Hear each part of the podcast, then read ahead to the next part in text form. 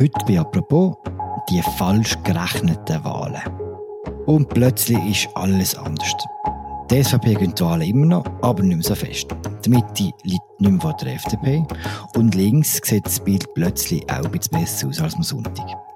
Das Bundesamt für Statistik hat die Wählerstärke der Parteien falsch ausgerechnet und verändert damit die Erzählung dieser Wahlen. Wie kann das passieren? Und was bedeutet das für das Vertrauen in unser Wahlsystem? Da sagt es heute Bundeschefin Larissa Rien, die heute aus Aktualitätsgründen das zweite Mal hintereinander zu Gast bei uns ist. Und damit herzlich willkommen zu einer neuen Folge von «Apropos» im täglichen Podcast vom Tagesanzeiger und der Redaktion der Media. Hallo Larissa. Hallo Philipp. Larissa, da sind wir wieder es ist Mittwochnachmittag im Bundesmedienzentrum. Alle sind bereit fürs Mittagessen. Was passiert denn? Ja, es ist eine Mitteilung vom BFS und dort ist drauf gestanden, es gebe eine Korrektur in Bezug auf die Wahlen.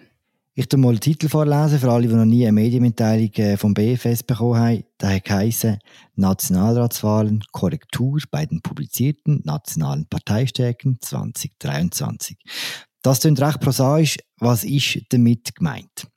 Also was BFS eigentlich hätte sollen sagen, ist eigentlich, dass es sich einen kolossalen Fehler geleistet hat am Sonntagabend. Und das sage jetzt nicht ich, sondern ich zitiere da den FDP-Vizepräsident, weil auf die FDP kommen wir ja sicher noch zu sprechen. Es ist so, der Wähleranteil weist damals BFS aus am Sonntagabend vor den Wahlen, oder? Und daran messen wir, wie stark das Parteien in dem Land sind. Wir messen daran sogar, wie viel Bundesratssitze eine Partei bekommt.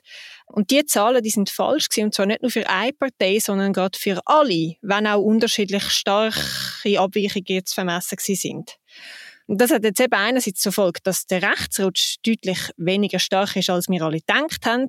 Und auch, dass die FDP weiterhin stärker ist als die Mitte. Zwar nicht bei den Sitz im Parlament, aber beim Wähleranteil. Bei den Sitz muss man auch sagen, da tut sich nichts verändern, oder?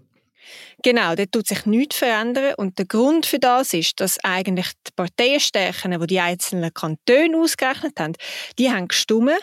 Aber bei der Meldung, die Sie gemacht haben als BFS, hat es ein Problem gegeben bei einer technischen Schnittstelle, bei einem Programm, wo die quasi zusammenrechnet, die verschiedenen Parteienstärken in den Kantonen.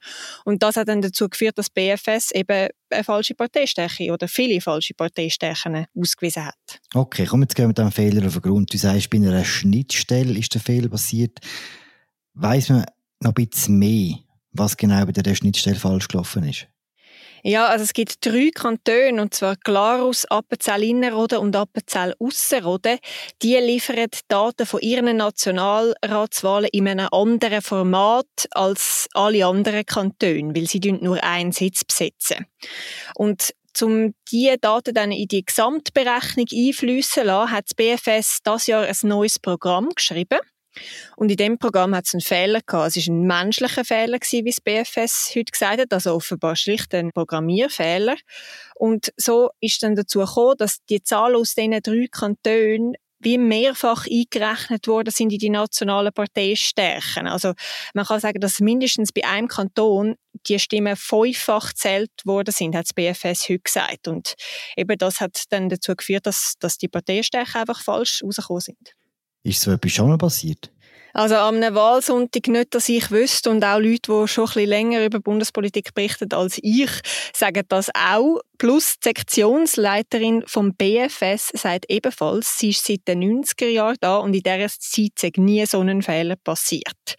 Und äh, der Politologe Michael Herrmann, der hat von einer Weltpremiere geredet auch zum sagen, dass seine Umfragen genauer sind als das Resultat vom BFS.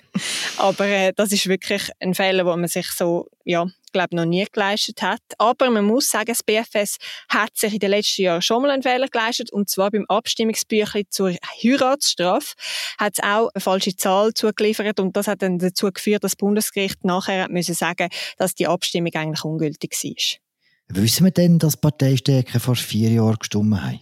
Davon können wir ausgehen, weil es ja eben ein Programm ist, das das mal zum ersten Mal zum Einsatz gekommen ist. Und darum kann man eigentlich damit rechnen, dass es vorher funktioniert hat, weil überprüft wurde ist ja jetzt nach der alten Methode und dort hat man eben dann den Fehler bemerkt. Hm.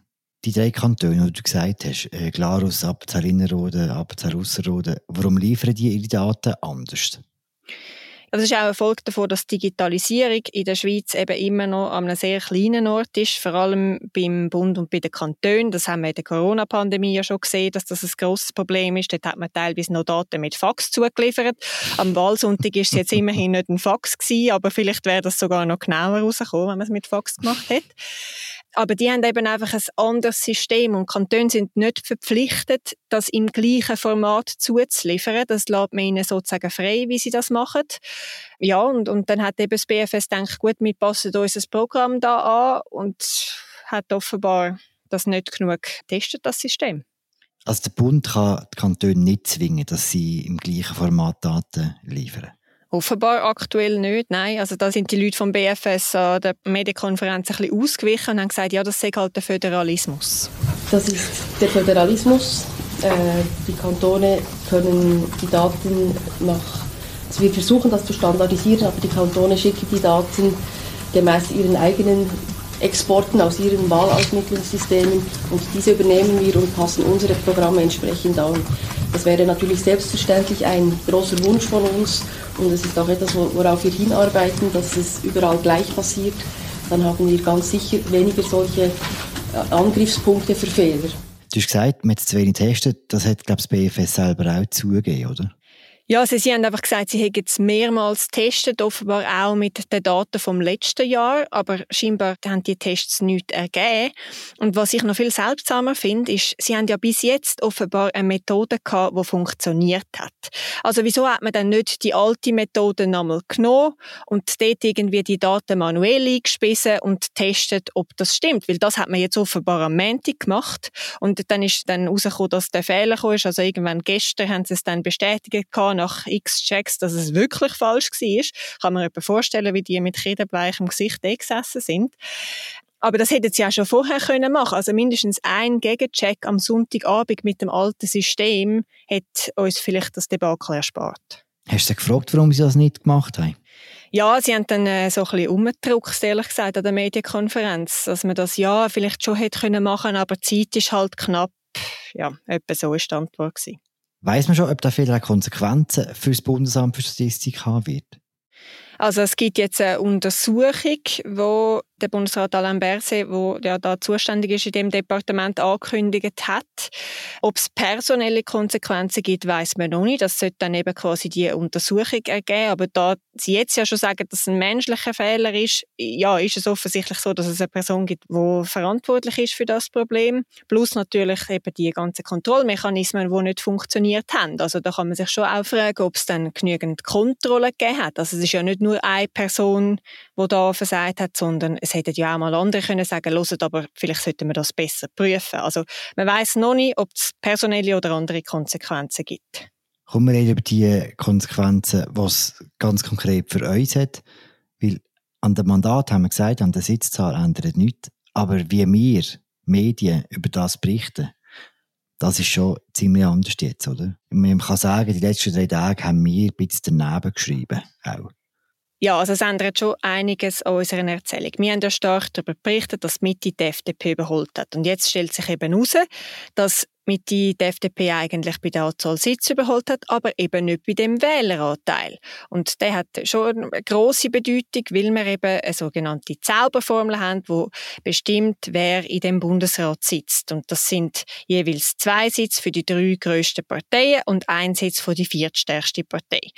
Und wir haben schon auch so ein bisschen angedeutet, ja, also die FDP ist jetzt noch mehr übervertreten, als sie eigentlich schon ist, wenn man den Wähleranteil anschaut, weil sie jetzt zwei Sitze hat und ihr Wähleranteil unter dem von der Mitte gelegen wäre. Aber das ist ja jetzt eben nicht so. Also das heißt, ja, wir hätten sicher anders berichtet in den letzten Tagen. Ganz konkret, jetzt ist die FDP 0,2 Prozentpunkte vor der Mitte. Das heißt, der Bundesratssitz ist wieder gesichert. Also es ist natürlich immer noch so, dass mit den beiden Kammern jetzt eine stärkere Vertretung hat als die FDP. Also es ist immer noch so, dass die FDP noch immer unter Druck ist, aber viel weniger stark, weil man sich halt bis jetzt immer auf den Wähleranteil bezogen hat. Und jetzt ja triumphiert natürlich die FDP auch ein bisschen und sagt, ja, wir haben es ja schon lange gesagt, das kann eigentlich nicht sein, oder wir haben vor der Wahl immer gesagt, nein, Mitte wird uns nicht überholen. Bitte ist die GLP, kann man glaube ich sagen. Warum ist es für die besonders brutal? Die haben 0,2 Prozentpunkt Wähleranteil verloren, aber ganze sechs Sitze im Nationalrat. Und das ist bei einer Gesamtanzahl von 16 Sitzen in einer Fraktion natürlich schon sehr viel. Und zum Beispiel die FDP, die hat bei den Wähleranteil mehr verloren, also 0,8 Prozentpunkte, aber sie hat nur einen Sitz verloren. Also das ist schon eine sehr große Diskrepanz in dem Sinn. Wie kann das sein? Das hat mit unserem Wahlsystem zu tun, wo ja sehr komplex ist auch und mit Listenverbindungen funktioniert und so weiter, aber wo eben nicht einfach nur nach Wählerprozent verteilt wird, also man hat 200 Sitze, das heißt 0,5 Wählerprozent für einen Sitz ergeben, sondern es kommt eben auf die kantonale Verteilung drauf an und so weiter. Also mit unserem Proportsystem kann man das einfach nicht eins zu eins abbilden. Mhm. Was man kann sagen, es ist bitte für die FDP, bitte für die GLP, dafür sieht es links jetzt ein bisschen besser aus. Die SP gönnt mehr, als man gedacht hat, und die Grünen verlieren weniger, als man am Sonntag gedacht hat.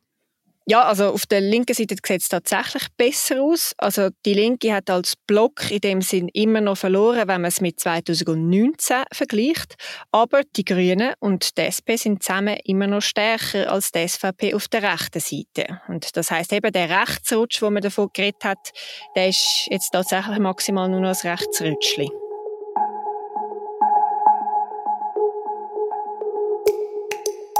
Jetzt haben wir die Erzählung neu gemacht von dem Wahlsonntag, wegen dem Fehler, wenn man jetzt nochmal einen Schritt zurücknimmt. Wie schädlich ist so etwas, wenn es ums Vertrauen geht in Wahlen und in Wahlsystem? Also grundsätzlich ist es sicher problematisch, würde ich sagen, weil man hat zum Beispiel in den USA ja schon länger Tendenzen, dass demokratiefeindliche Bewegungen eigentlich das Wahlsystem anzweifeln und die Resultate anzweifeln und sagen, dass das irgendwie äh, verfälschte Resultate sind, dass man dem nicht kann trauen und wenn natürlich das Bundesamt für Statistik falsche Wähleranteile rausgibt und das nachher muss korrigieren, fragt man sich schon ein bisschen, was ist da schief gelaufen?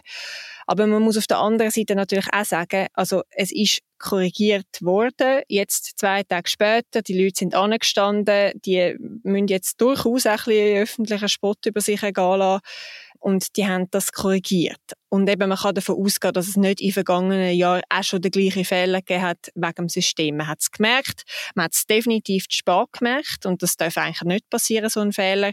Aber man muss immerhin sagen, ja, man hat es korrigiert, man ist offen dazu gestanden und es ist jetzt nicht so, dass man wegen dem unserem System nicht mehr könnte vertrauen. Also wir haben immer noch eine Demokratie, wo man sich darauf verlassen kann. Wie sollen denn die Betroffenen, die Parteien und ihre Präsidenten auf das reagieren, wenn es gerade um die Frage vom Vertrauen geht? Sehr unterschiedlich. Also sie sagen schon alle, so ein Fehler darf einfach nicht passieren, aber sie sind unterschiedlich scharf ihrer Beurteilung. Der Vizepräsident von der FDP, den ich erwähnt habe, der FDP-Präsident ist heute leider nicht erreichbar für eine Stellungnahme, aber er reagiert eigentlich sehr scharf. Er sagt, es kann wirklich nicht passieren, dass es so einen grossen Fehler gibt.